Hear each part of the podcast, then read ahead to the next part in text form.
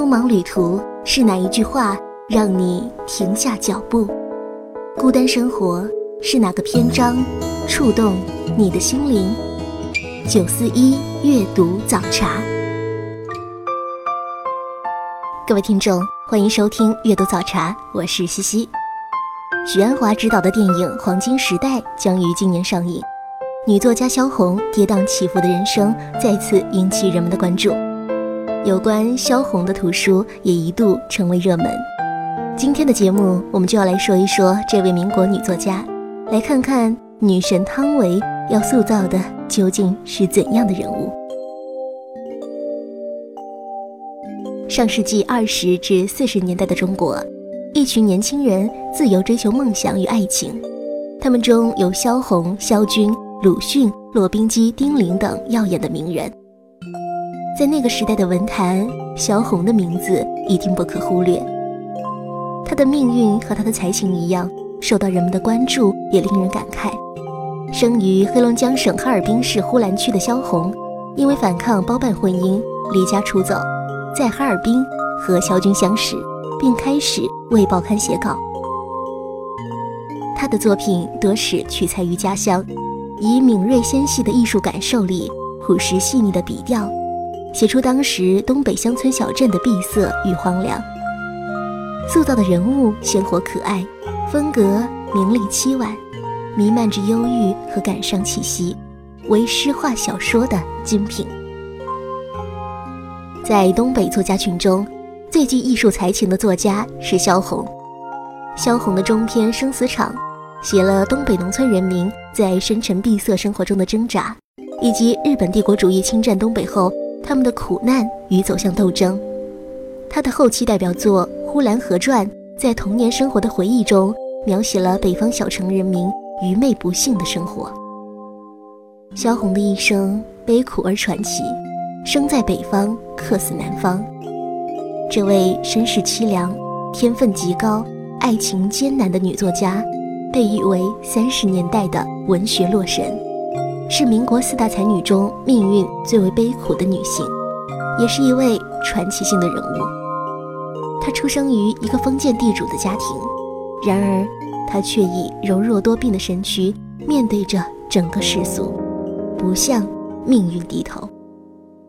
萧红实在留给我们太多的传奇色彩，三十一岁就已经走完一生，悲剧也罢，喜剧也罢，都轰轰烈烈的。完成了。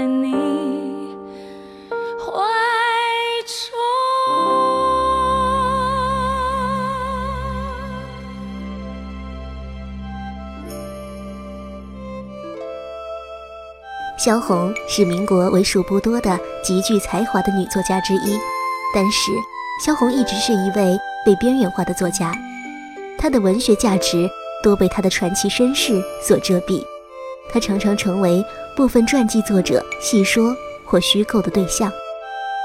萧红的人生被写成一部部著作，拍成一部又一部电影、戏剧。然而，对于萧红的文学成就，作者阿来、迟子建。学者季红珍、张海宁都认为，他的文学成就被严重低估了。在中国现代文坛上，具有不同艺术风格的女作家都呈现出不同的语言特色，比如冰心的轻盈圆润、慰藉空灵；丁玲的细腻直白、机切酣畅；还有卢颖的凄厉悱恻、感伤沉郁，各有千秋。而萧红的语言风格和表达方式别具一格，新鲜自然，质拙浑朴。一九三三年十月，萧军和萧红合著的小说散文集《跋涉》，自费在哈尔滨出版，这在当时的东北引起了很大的轰动，受到读者的广泛好评。一九三五年十二月，萧红的中篇小说《生死场》在上海出版，鲁迅为这本书作序。胡风写后记，在文坛上引起了巨大轰动和强烈反响。萧红也因此一举成名，从而奠定了她抗日作家的地位。《生死场》以沦陷前后的东北农村为背景，真实的反映了旧社会农民的悲惨遭遇，以血淋淋的现实，无情地揭露了日伪统治下社会的黑暗，同时。也表现了东北农民的觉醒与抗争，赞扬了他们誓死不当亡国奴、坚决与侵略者血战到底的民族气节。鲁迅在《生死场》的序言中写道：“叙事和写景胜于人物的描写。然而，东北人民对于生的坚强，对于死的挣扎，却已经力透纸背。”现在人们说起萧红，就会难免想到鲁迅。鲁迅对萧红的帮助不可谓不大，这种帮助不仅来自文学创作方面，更有生活中的。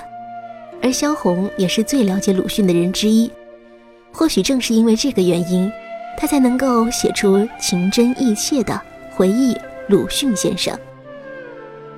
严肃冷峻，通常是人们对于鲁迅的印象。他似乎对一切人都怀有着忧虑和敌意，但在萧红的。回忆鲁迅先生中，鲁迅变成了一个普通人，也有着属于自己的喜怒哀乐。萧红通过女性的细心体察，敏锐地捕捉到了鲁迅先生有许多灵性的生活细节，表现出鲁迅超群的智慧、广阔的胸襟和可亲可敬的个性品质。我们再来说到的是萧红的巅峰之作《呼兰河传》。一九四零年十二月二十号。萧红在寂寞、苦闷、怀旧的心情中，写完了长篇小说《呼兰河传》，试图以对童年生活的回忆，换回一缕情感和精神上的希冀与慰藉。同时，小说也揭示了旧的传统意识对人民的束缚和戕害，表达了他对家乡人民苦难境遇的深切同情。《呼兰河传》是萧红后期的代表作。也是萧红一生中最重要的作品。茅盾说，这本书是一篇叙事诗，一幅多彩的风土画，一串凄婉的歌谣。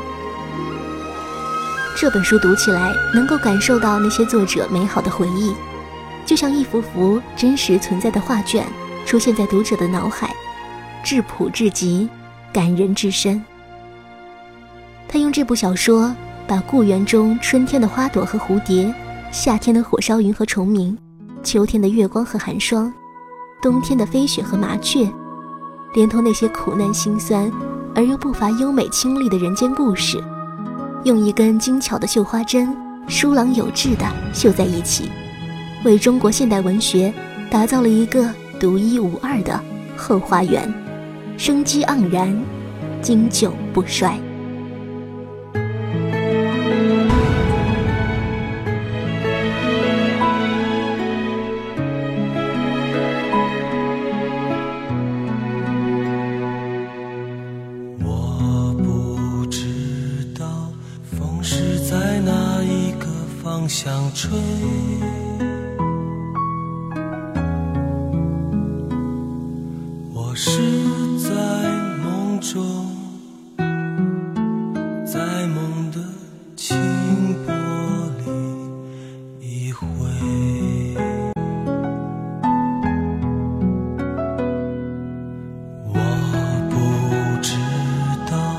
风是在哪一个方向吹。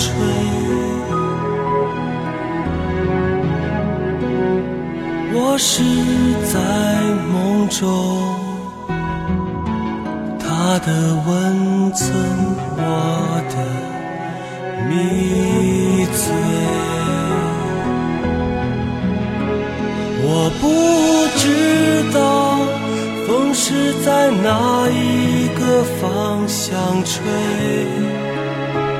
我是在梦中，甜美是梦里的。光辉，我不知道风是在哪一个方向吹，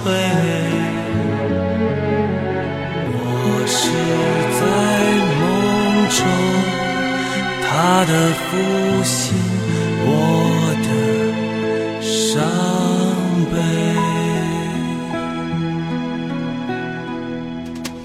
我不知道风是在哪一个方向吹？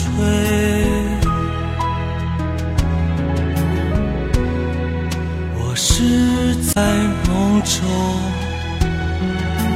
他的温存，我的迷醉。我不知道风是在哪一个方。向吹，我是在梦中，甜美是梦里的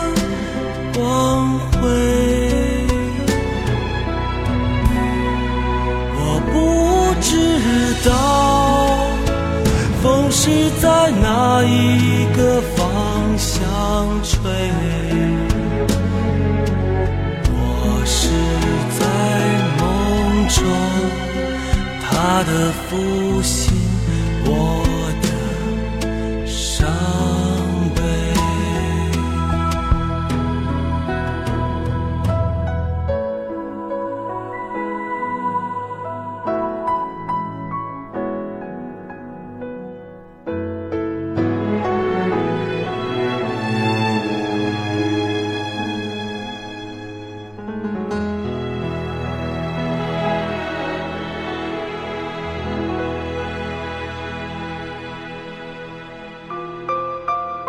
今天的节目，我们说到的是民国才女萧红。民国时期涌现出了众多才华横溢的优秀女性，其中的吕碧城、萧红、石平梅、张爱玲，更是被评为民国四大才女。四人境遇各有不同，文学各有所长，但却都因为他们的才情、文学贡献，成为民国时期甚至整个文学史上浓墨重彩的一笔，让人欲说还休。却久久不能忘怀。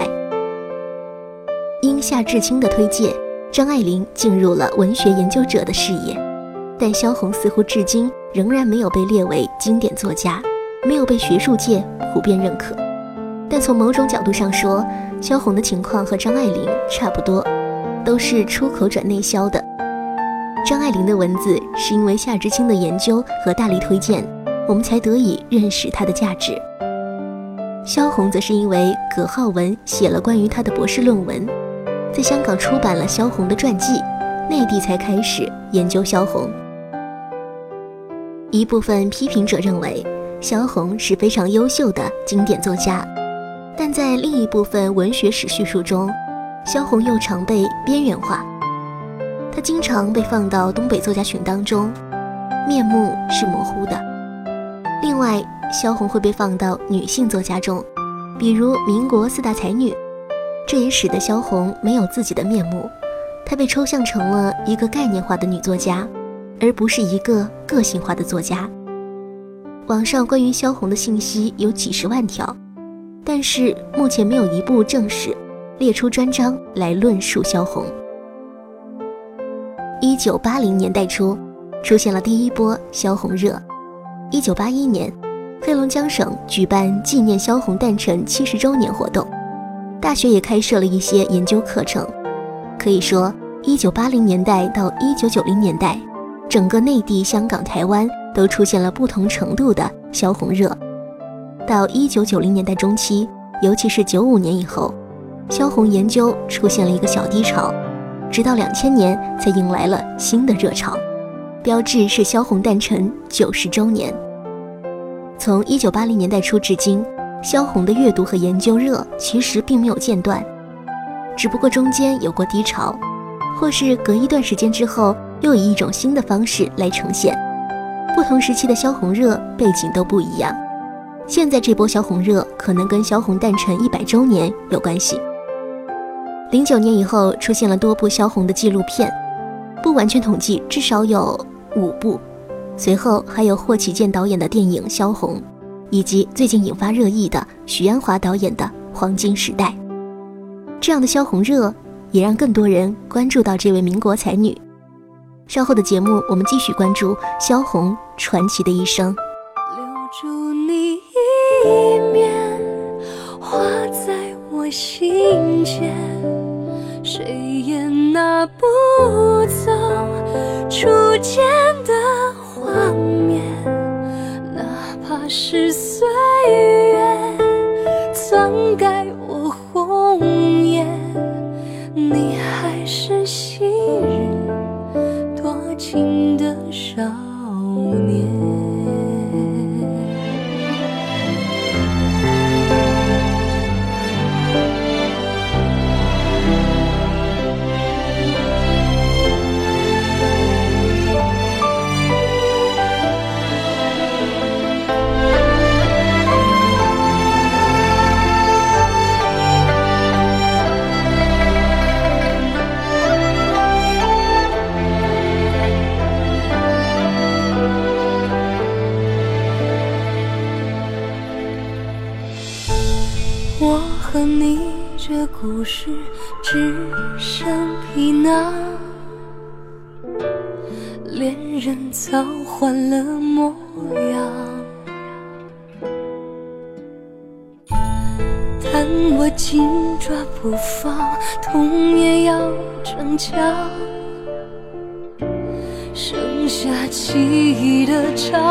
光不要遗忘不要真相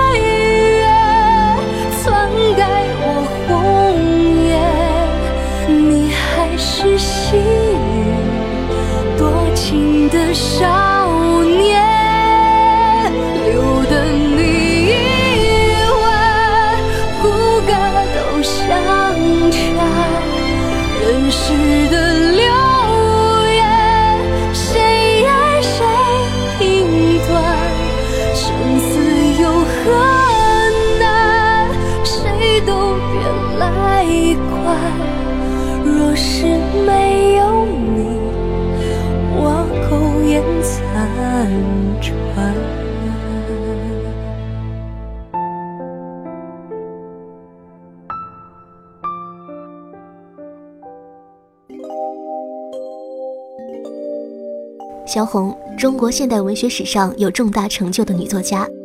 除了她的作品之外，她那个富有戏剧性的短促一生，一直为读者津津乐道。就像前面我们提到的，社会大众对她的感情生活更加关注。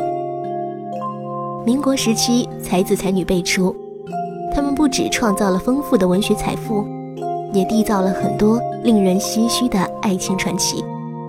二零一四年，继林徽因与梁思成、徐志摩与陆小曼、郁达夫与王映霞等民国烟雨爱情之后，萧红和萧军的小小红军组合终于以破竹之势走入了公众的视野。上世纪三十年代。萧红在颠簸与寻找自己所要的生活时，在哈尔滨遇到了青年作家萧军，两人一见钟情，互生爱慕。当然，爱情中的小甜蜜、小情趣也是有的。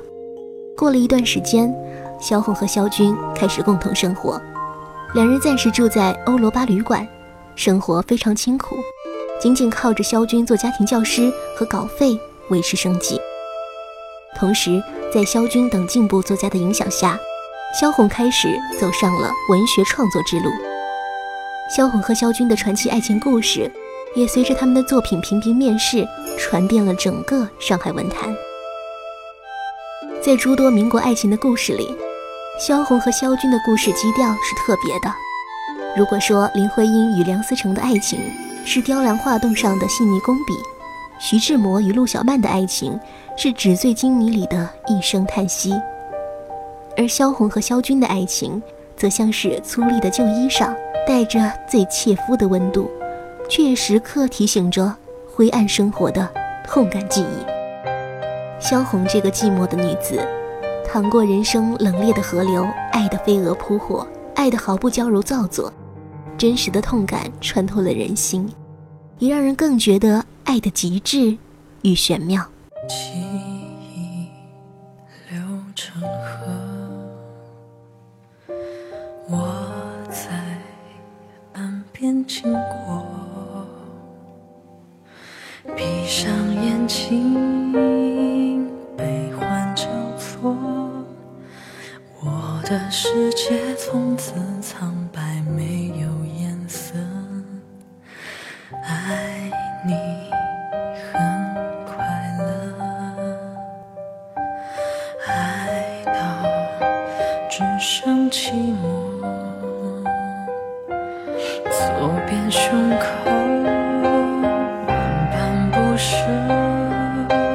心跳声音谱成一首悲伤的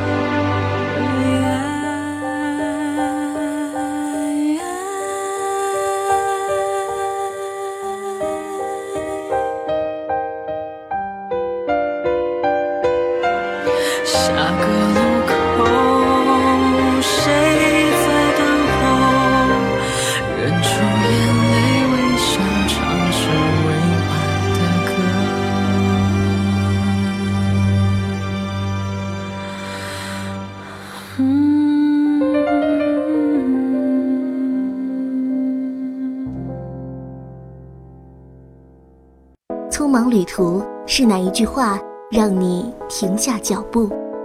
孤单生活是哪个篇章触动你的心灵？九四一阅读早茶。鲁迅曾经评价萧红她是中国最有前途的女作家。一腔热血，敢爱敢恨。这就难怪李强写《黄金时代》的剧本花了三年，而许鞍华拍完电影之后，还拿去给一群文人看。在上海，王安忆、马家辉还为《黄金时代》组了个对谈，主题叫做“爱情去哪儿了”。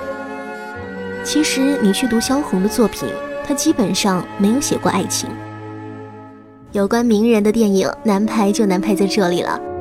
萧红和萧军同居的时候，怀着前男友汪恩甲的孩子；跟端木蕻良结婚的时候呢，又怀着萧军的孩子。哪个编剧能解读出当事人当时在想什么？难怪许鞍华在架构《黄金时代》时，聪明地绕过了这些敏感问题。要知道，《黄金时代》那些原型爱情故事，有时候比狗血剧精彩多了。言情小说里。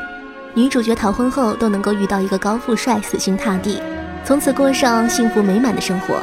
而现实是，萧红跑去北京，汪恩甲找来了，两个人回到哈尔滨，在一个小旅馆里同居，萧红还怀孕了。可惜，汪恩甲是个败家子，抽鸦片，钱花得快。某天说跑回家找救济，结果呢一去不返。为付不出六百多元的食宿费，旅馆老板把萧红给扣了。萧红给好友裴新元写信求救，对方就找了群朋友去探视。萧红就此遇上了第二个男人萧军。萧军是个才子，后来也是名作家，但对萧红是个极品，口碑很不好。王安忆骂他是大男子主义打人。流传最广的段子就是二萧在哈尔滨举步维艰的时候，萧军有一天领了稿费买了面包，自己一个人吃光了。完全把饿肚子的萧红给忘了。萧军还劈腿。二萧同居的时候，萧军跟一个叫陈娟的上海姑娘好上了。萧红知道了，这才跑去了东京。男人都是对比出来的。萧军和萧红分手不过三个月，就娶了十九岁的王德芬。反观端木蕻良，萧红死后十七年，他才续娶。你说我围观群众更挺哪个呢？端木蕻良跟萧红结婚的时候，也顶了一阵子第三者的骂名。当时萧红怀着萧军的孩子，朋友圈都为二萧分手感到突然。为此，萧红还在婚礼上给老公澄清，说自己是在决定和萧军分手后，才发现端木很不错。端木也是才子，清华大学历史系毕业，也是一九三零年代的名作家。但奇妙的是。萧红在遗嘱里注明个人作品版权归属是这样的：散文集《伤逝街》归弟弟，小说《生死场》归萧军，《呼兰河传》归骆宾基。作为合法丈夫，端木居然什么都没有。后人对萧红生平争议不断，还包括鲁迅。端木的侄子曹格成曾经写过一本书，叫《我的婶婶萧红》，里面说萧红病危的时候。时而昏迷，时而清醒。清醒的时候，他说了“鲁迅大海”两个词。端木说，萧红生前谈到自己死后要葬在鲁迅的墓旁。萧红跟鲁迅不是亲戚，为何要葬到鲁迅墓旁呢？也难怪围观群众浮想联翩了。在民国女作家里面，萧红长得不算漂亮，文采也不见得最好。萧红能够成为民国四大才女，与鲁迅的直接帮助是分不开的。萧红、萧军都是鲁迅引荐进入文坛，鲁迅还给萧红的《生死场》写序，称赞他的文字力透纸背。而鲁迅去世的时候，萧红也写了不少怀念的文章。但是导演许鞍华特别强调，一些争议大的事情他不会去碰，其中就有萧红和鲁迅的关系。许鞍华很聪明。因为霍建起拍的《萧红》里这一段也是被骂得最惨的。凭什么说许广平不待见萧红，就判定萧红跟鲁迅有关系呢？在萧红不长的一生里，大致跟过三个男人，每一个男人都对她算不上好。她在情感生活上既幸运又不幸。幸运的是爱慕她的人很多，不幸的是真正疼她的人很少。我觉得萧红的爱是很有能量的，一是，在她那个年代里，作为一个女性能够那么坦然的去爱，并且是爱几个人，还有就是他每次都爱得极为热烈，在爱的能量上，他一生中的男人都不能与他匹配。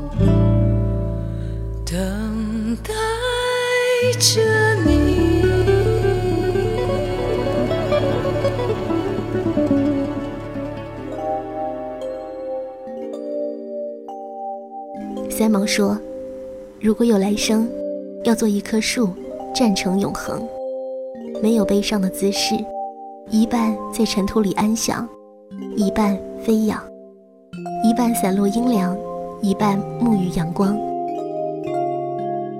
非常沉默，非常骄傲，从不依靠，从不寻找。性格决定命运。”或许正是萧红不够彻底的追求和太依附爱情，才使她的一生所承受了太多不幸、屈辱和痛苦。如果有来生，萧红也想做一棵不依不靠、能自立的树吧。在时间的河上，即使看清世间万象，岁月更换，风雪相伴，她依然如草木一样，可以一如既往独自怒放，一如既往的毫发无伤。书店里一大排中国现代女作家的作品集，千辛万苦，萧红站在其中不容易。你可以更喜欢张爱玲的才气，但也不能漠视萧红的存在。她们都是三十年代曾经青春飞扬、光芒四射的女子。今天的阅读早茶节目就是这样，我是西西，我们下期再会。天空染成了灰色，身后燃烧着战火，该怒放的青春，味道精彩就掉落。幸福，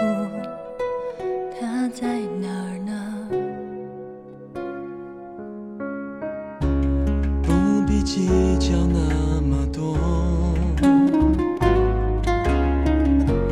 借口只是太软弱。不屈服就拼搏，就算明天没有，我